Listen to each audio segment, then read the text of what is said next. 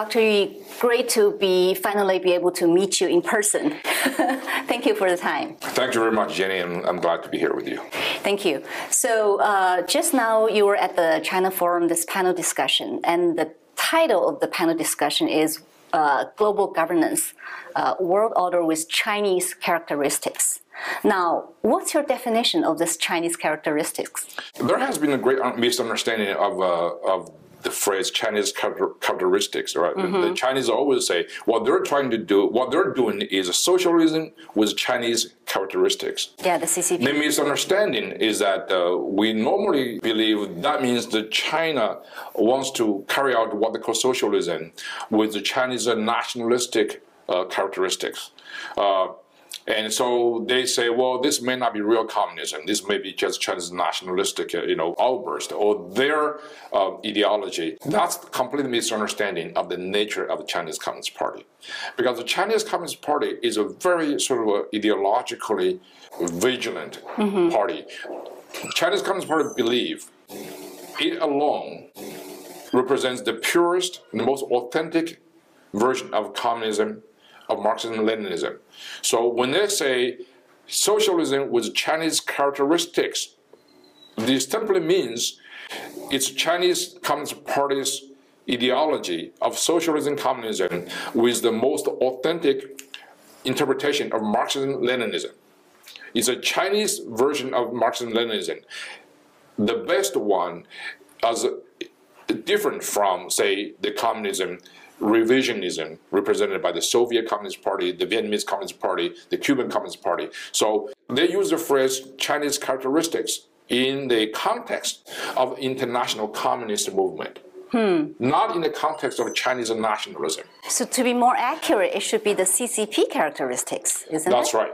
It should be like a socialism with the most authentic, most orthodox communism represented by the CCP. So that's their end goal, is it? This global governance, world order with Chinese characteristics, or world order with CCP characteristics. Yeah. That's their end goal. I think the end goal, yes, is to establish a world order controlled by the CCP, mm-hmm. along with it, the Chinese version of communism. Now, I have to say this this is very different from 1950s, 1960s, 1970s, where export of Chinese or Soviet version of a radical ideology was on top of the agenda. Mm-hmm. Uh, because the world has changed, communism has lost its, uh, its appeal uh, all over the world. Uh, communism had even collapsed in Soviet Union and Eastern Europe.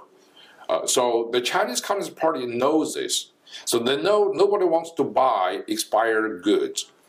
So what they're trying to do is they say, well, Communism in Eastern Europe and in, in Soviet Union collapsed because precisely because the Soviet version of communism was not good, was not genuine.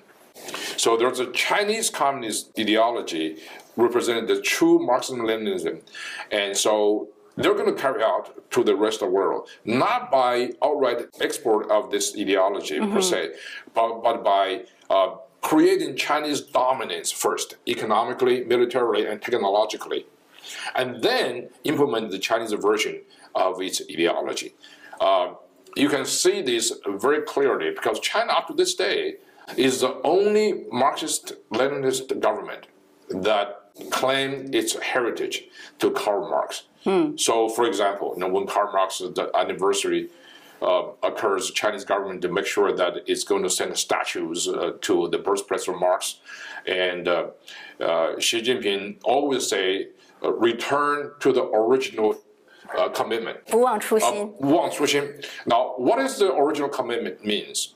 Original commitment is not rejuvenation of Chinese nationalism. It's not the uh, 中华民族伟大复兴. Mm-hmm. Return to original commitment. that commitment is commitment to orthodox Marxism-Leninism, to communist ideology. So that's why Xi Jinping, by the way, he has a doctorate degree in scientific socialism, right, from Tsinghua University.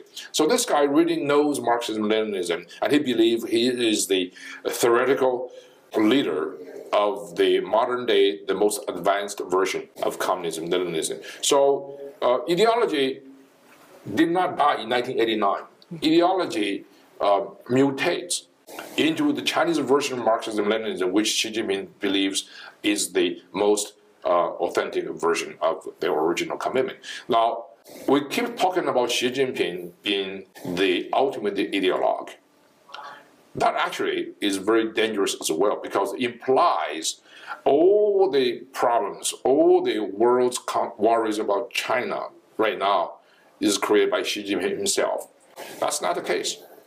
Xi Jinping has very little original thoughts. His idea of, uh, of enhanced China's uh, authoritarian control, everything he's trying to say, everything he's trying to promote himself has been said by his predecessors. So he from Mao, from Deng, from Jiang, from Hu, everything that he's been said originally. If you read those guys' selective works, you'll find that all the intellectual and ideological sources of Xi Jinping's uh, theories and Xi Jinping's thoughts. So there's nothing new about him. So I see a great continuity, mm-hmm. ideological continuity of the Chinese regime. There's a very little difference. The only difference is that uh, between Xi Jinping's China and Deng Xiaoping's China, Hu Jintao's China, and Mao Zedong's China is that the Chinese uh, communist regime is uh, much more capable, much more technologically uh, uh advanced. They use that kind of economic power, use that uh, uh, technological capabilities to further its rule of Marxism-Leninism regime, right? So, so when China gets hold of a technology, mm-hmm. it's not necessary to benefit the people. China gets hold of a technology to use that technology to enhance the ruling regime of the Communist Party, right? So they use, uh, uh for example, uh, uh, technology to survey the people, people, yeah, to spy on people, to check on everybody's banking account, and to uh, censor every single posting on Chinese uh, uh, domestic internet. So that's what technology is doing to China. I cannot say though 100% that Chinese people do, have not benefited at all from that kind of technological and economic progress. But that's not the main uh, issue. Uh, the Chinese people are never the major beneficiary of the Chinese economic development and Chinese technological advancement is the party. The party is more powerful, much more enabled, and is uh, much more powerful. And that's the nature of the uh, uh of the Chinese threat. Yeah. So, how much progress do you think the CCP has made in terms of their final goal of ex exporting this this global governance model to the entire world? They have made some headways, and also they uh, they took advantage of the open society. Um, uh, which actually uh, benefits the Chinese Communist Party as well, because they took advantage of the open society international trading system mm-hmm. and it benefits tremendously from that. Not by following the rules, but by benefit from the open society, from the uh, the sort of a lack of vigilance against the nature of Chinese Communist regime. So I think they have uh, made some some progress, but that progress has been stalled because uh, if you look at the, what happened to the Chinese effort of uh, marching globally in the last uh, two or three years, uh, is has been nothing but frustration for the Chinese Communist government. Mm. The Belt and Road Initiative is going nowhere. Yep. Uh, it has a lot of problems, and it also has uh, exhausted to a great degree of Chinese government's resources of doing those things, and its behavior during the pandemic is nothing but really condemnable, right? It's uh, pretty bad. So China is extremely isolated internationally. It doesn't really have a real friend mm-hmm. uh, uh that China can trust 100% uh, uh, in the world. And, uh, and if you have a Chinese leader visiting any other country in the world, the issues that leader will face are not going to be pleasant, right? It's either, either a Xinjiang human rights violation, technological and military espionage, or the Hong Kong issue and yeah. Taiwan issue, um, so and the trade imbalance. So many and COVID, obviously, the origin of COVID and the COVID cover up. So China is very, very isolated, and it's it's a. I have never seen Chinese diplomacy in such a dire state of condition as it is now. Uh, so Chinese brag about it. It's, it's a triumph of uh, Xi Jinping version of uh, Chinese nation. It's actually it's it's not true, uh, hmm. and I think uh, uh, people know it. I think the Chinese Communist leadership knows about it too. Yeah, I think the CCP has certainly encountered some setbacks in the last few years. But just now, you talked about the grim reality uh, in terms of the U.S. falling behind uh, when it comes to countering the CCP threats. What does it take in order to effectively counter CCP's aggression? Number one is actually is for everybody to understand uh, what's at stake. What's at stake is very very high. It's uh, basically everybody's individual freedom. It's the foundation of the democratic systems um, that have existed for over 200 years, represented uh, by the United States. So it's really a sort of the replacement, the potential replacement of the model of governance of freedom and democracy by a CCP style of authoritarian rule. And uh, what does it mean? That means that uh, uh, you will be subjected to the will of the state, controlled by a totalitarian radical communist party with one leader who doesn't allow any dissent. And you have to study Xi Jinping thoughts two days week. You have to study Xi Jinping thoughts, yes, uh, but you also have to study uh, their version of history. You have to study their understanding of individual rights, which is nothing. Right? You have you have to subject yourself to the will of the party. That's basically it's very paranoid about uh, its own people. Mm-hmm. So that's where the, the repression comes in. Because Chinese repression of its people is pretty complete, right? It's also uh, very um, uh, deceptive in a way. Uh, the greatest trick of the Chinese Communist Party, the greatest accomplishment of the Chinese Communist Party, enslaves 1.4 Chinese people. 4 billion. 1.4 billion Chinese people. And also, yet, it tried very hard to convince the Chinese people that they were living a happy life. so, that's actually is a tragedy uh, on an unspeakable uh, scale. So, uh, so I think you know, uh, eventually, um, um, truth will come out. Mm. And I think you know uh, we all have our work to do, and I think you know uh, on the surface you mentioned about the threat uh, posed by the Chinese Communist Party to to global uh, uh, governance. Mm-hmm. Uh, we also have to be very confident because ultimately the regime in China is actually very fragile and very unstable, precisely because it lives on it lives on fear, paranoia, and uncontrol. So uh, if a government constantly is in fear of its own people, is in fear of the international global impact on its regime, and that regime has no future. Now, you mentioned something in your speech at San Francisco, uh, the Hong Kong Freedom uh, e- uh, events yes. by uh, Elmer Yuen. Um, I noticed you said something like uh, you said the U.S. should have the moral clarity uh, when it comes to uh, countering the CCP threats and to protect people's inalienable rights. Now, moral clarity is something that I don't hear often uh, when it talks about countering the CCP or the foundation of doing that. Uh, can you expand on, on that a little bit? Okay. The challenge that CCP poses to the world is not only technological challenge, it's not just the economic challenge, not just merely economic, uh, military challenge but more importantly, it's a moral challenge because the moral nature of the communist rule is uh, antithetical to all the major moral foundations of the modern society. For example, the Chinese model of governance denies the unalienable rights of individuals. They believe the rights of the party mm-hmm. trumps the rights of individuals. That's a moral issue. And the Chinese Communist Party model of governance also denies the freedom of religion, freedom of worshiping. Freedom to worship is a fundamental right of every individual.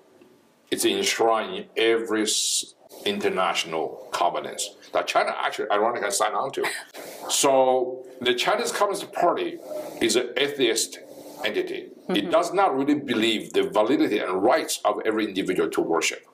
That's why they have to lock up millions of Uyghurs into concentration camps. Not just to physically torture them, but most importantly, to brainwash them so that they will get rid of their religious belief. So their persecution of Falun Gong, for example, is not just a physical torture of unspeakable cruelty, but also is to remove their thinking hmm. so that they would not believe what they believe. So if the Soviet communism focused more on physical elimination of dissent, the Chinese communism focuses far more on the conformity of everybody to communism by eliminating individual thoughts, individual freedom to worship. And that is the very, very big moral challenge to modern world. Hmm. That's what I mean by if we want to encounter Chinese Communist Party, we must have our moral clarity to understand what is at stake to face this challenge. But do you think we have uh, we in terms of both Chinese people and U.S. Uh, people in U.S. and around the world, do we have the moral clarity in order to be able to resist this biggest threat of the century? I think so. I think you know, despite this this saturated Chinese propaganda brainwashing um, operation in China, mm-hmm. I think the overwhelming majority of the Chinese people understand that the Chinese Communist Party. Um, is not representing their interest. And more overwhelming majority of Chinese people, they don't believe in communism. That has lost its appeal decades ago. But they have no voice to communicate their own feeling. They have no voice to represent their own opinion, voice their own opinion without suffering consequences. Hmm. So, so that's the problem. So what we're trying to do is we're trying to sort of create the environment, create a safe space, if you will, uh, for people, not just Chinese people, but also people in some other parts of the world too, to speak out uh, against Chinese Communist Party's cruelty and bru- uh, brutality without suffering the consequences of repression. That I think you know uh, is what the uh, the free world is trying to do. Not just the United States. U.S. Uh, yeah. The Chinese Communist Party always casts the United States as the arch enemy, the only enemy uh, of Chinese Communist Party. That's total nonsense. The Chinese Communist Party is facing opposition, resistance from virtually every other free country in the world. Particularly the nicest countries, uh, the, the, least likely to provoke any kind of confrontation, mm-hmm. uh, like Canada, Sweden, right, and Switzerland. All those countries of great pacifist tradition um, have become China's uh, uh, big enemies now. And why is that China wants to pick a fight with countries like Australia, right? Countries like Canada? Uh, because Chinese ideological arrogance yep. is so obvious now. So they think that they're representing the better version of governance. Um, and they believe that socialism is superior to capitalism, to international uh, free trade system. Uh, I think they're, uh, they're not being realistic. Hmm. Now, I want to ask something specific. Let's talk about action a little bit. Recently, uh, China tested uh, a nuclear capable hypersonic missile, right? You know, I think it sets US on high alert. The media said that US intelligence hasn't really expected that, so they were caught, caught like by surprise. Now, do you really believe that China now owns this new advanced military capability? Well, I cannot speak on capabilities because that's basically classified information uh, that I'm not allowed to, to speak publicly. Mm-hmm. But here, here's what I can tell you. Dictatorship has one very ironic virtue that is that it can really master enormous uh, material human resources mm-hmm. to do big projects, right? Because they own everything. And so what they can do is they can concentrate their resources on um, certain military technologies. Uh, they happened in the Soviet Union. Uh, they basically sacrificed people's uh, well-being by spending enormous amount of money on, on weapons and arms. So in 1957, Soviet Union launched the world's first satellite, the Sputnik. And uh, uh what's, what that means that uh, uh, Sputnik basically was able to carry nuclear weapon warheads into outer space. That, so that essentially is going to be um, the first intercontinental ballistic missile against which the United States at the time did not have restricted defense. So that was a wake-up call. So mm. at the time, it looks like the, the communist regime in Moscow was winning. But in the end, it didn't work that way because when China tests this, this some kind of weapon, it says it's best, um, and it did really have some kind of re- reaction in the West, particularly in the United States. But ultimately, uh, what freedom democracy does to the country really is to generate enormous power, energy of innovation and technological creation. Uh, so uh, we are totally confident we can beat the Chinese if we focus on the Chinese threat. So what we're talking about is uh, uh, we need basically leadership. If we don't have a leadership with the correct understanding of the China threat, and then China will, will win. If we have the leadership, like you know, expressed, uh, like you know, represented by say President Trump and particularly Secretary Pompeo, who understood the nature of Chinese communist threat, hundred percent, and then the United States will be unbeatable, and we have enormous, enormous technological and human resources uh, advantages over the Chinese. Um, so I'm not terribly worried about that. Uh, I'm not terribly worried about that. But technically, of course, we should take it very seriously. Uh, some said that if the U.S. intelligence get caught like off guard by this development, that really shows that the U.S. intelligence was falling behind when it comes to China. Do you agree? Well, first of all, it's just media speculation that we didn't know anything about what Well, China the was doing. media report said Yeah. that. So uh, uh, that may or may not be true. I cannot comment on that. But I, I'm very confident. Mm-hmm. I'm very confident that we will triumph. And that's all I can I can say at this point because uh, I don't want to talk about the specifics of uh, military technology. The Chinese uh, communist has made some progress in its military technology, Mm-hmm. But also it has a lot of flaws. So um, it has a very shortcomings. Uh, so um, I'm not terribly worried about that. Great, good to hear. Yeah, well, as somebody who, who actually uh, in a business, so so I think we should definitely uh, be alarmed. But you know, um, Okay. ultimately, we'll, we'll, we'll get it done. Okay, so uh, just now you mentioned uh, in your speech that uh, looking back to the Trump administration, the biggest uh, asset may be that uh, you reset the dialogue, right, between U.S. and China. I'm currently reading a book by Josh Rogin, you know, Chaos Under Heaven, and in that book he mentioned something very interesting. I wanted to get you, uh, your maybe shed some light on it.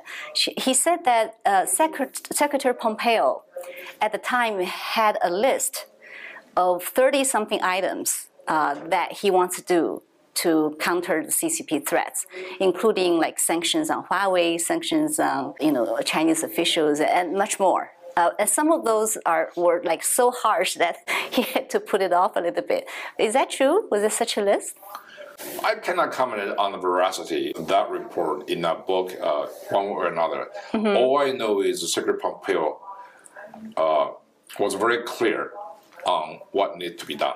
I was involved intimately with that process, but I just simply cannot really comment on specifics of that. Uh, But he had a toolbox, right? Like I cannot again. I cannot comment on that. But what I say is, uh, you know, the author of that book uh, probably should uh, should uh, widen his uh, pool of sources. Uh, I think he get, he's got his sources mostly from the uh, National Security Council.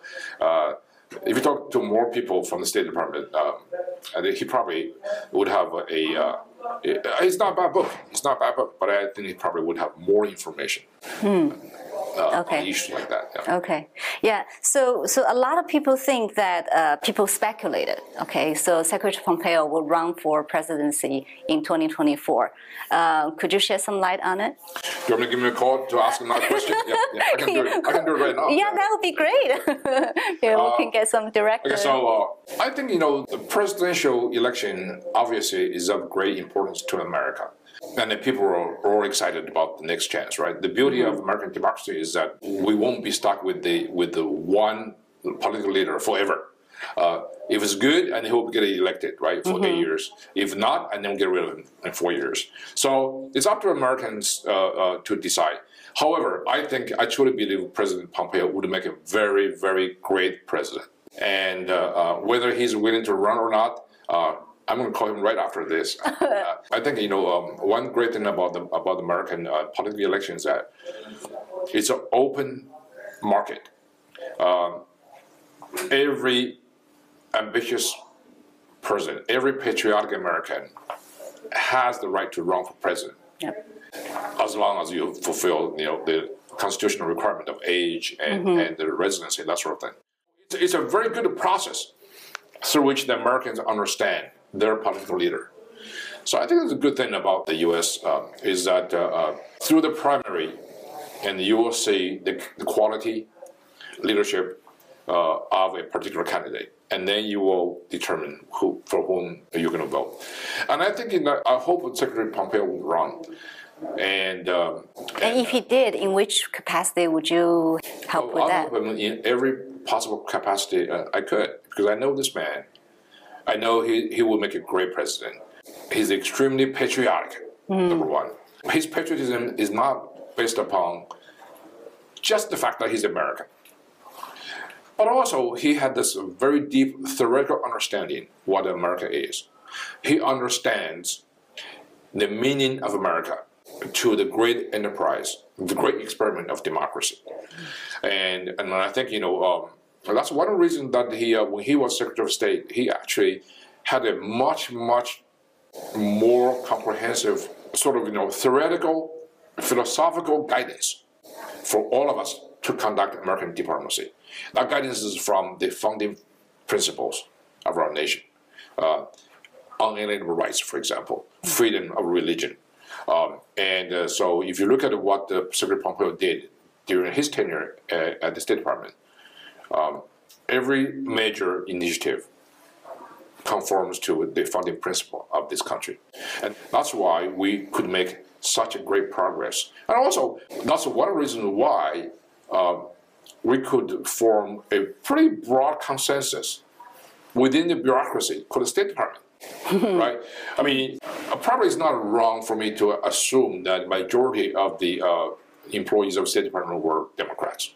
But on China, on the greatest on the greatest challenge faced by this country, I don't recall I have ever met anybody, any colleague at the State Department hmm. who was overtly partisan. On China, we work together. And that's because we have a leader there who put very clearly the high stakes of facing this challenge and win in this competition. Hmm. Great. So, lastly, uh, Miles, I just want to ask you some question about yourself. Uh, I think a lot of Chinese people, a lot of Chinese audience of our program, probably all wonder why you do what you do today. You know, a lot of Chinese, I think, even even if they don't like CCP, uh, they they are too afraid to speak publicly, or they're too busy to do their own things. So I I, I listened to your speech, and you mentioned the, the two things that impact you a lot uh, I was really impressed by to your experiences in the, from the past. Do you want to share with our audience? Well, I think, you know, I don't consider myself particularly uh, um, significant in that way. Uh, you know, in, in people's lives, uh, luck play a very important role. Uh, if the timing is right, and then your life will take off, uh, make some impact. I'm extremely fortunate to be able to uh, have the opportunity to work um, uh, on the front line of U.S. government operation, that is State Department. You know, so I'm, I'm still a government employee, even as a professor, basically in a service academy. So I'm still doing my duty as an American citizen, right, to help my country. But I also think that uh, because of my roots, which is China, um, I think that I can never shake it off. And I don't want to shake off because I love the Chinese people. I love the entrepreneurial spirit of the Chinese people. I mean, Chinese people are very creative. But I think also most important thing is I don't particularly consider myself. What motivated my action each day is not necessarily that I'm a Chinese person, I'm a uh, Republican, I'm a uh, American. In even that case, I consider myself first and foremost as a free man uh, with free freedom to choose, with freedom to act. And as a free man, and as a man, everybody has conscience. As a free man, everybody has a right and capability to exercise that conscience. So um, that's why I think uh, I may be wrong.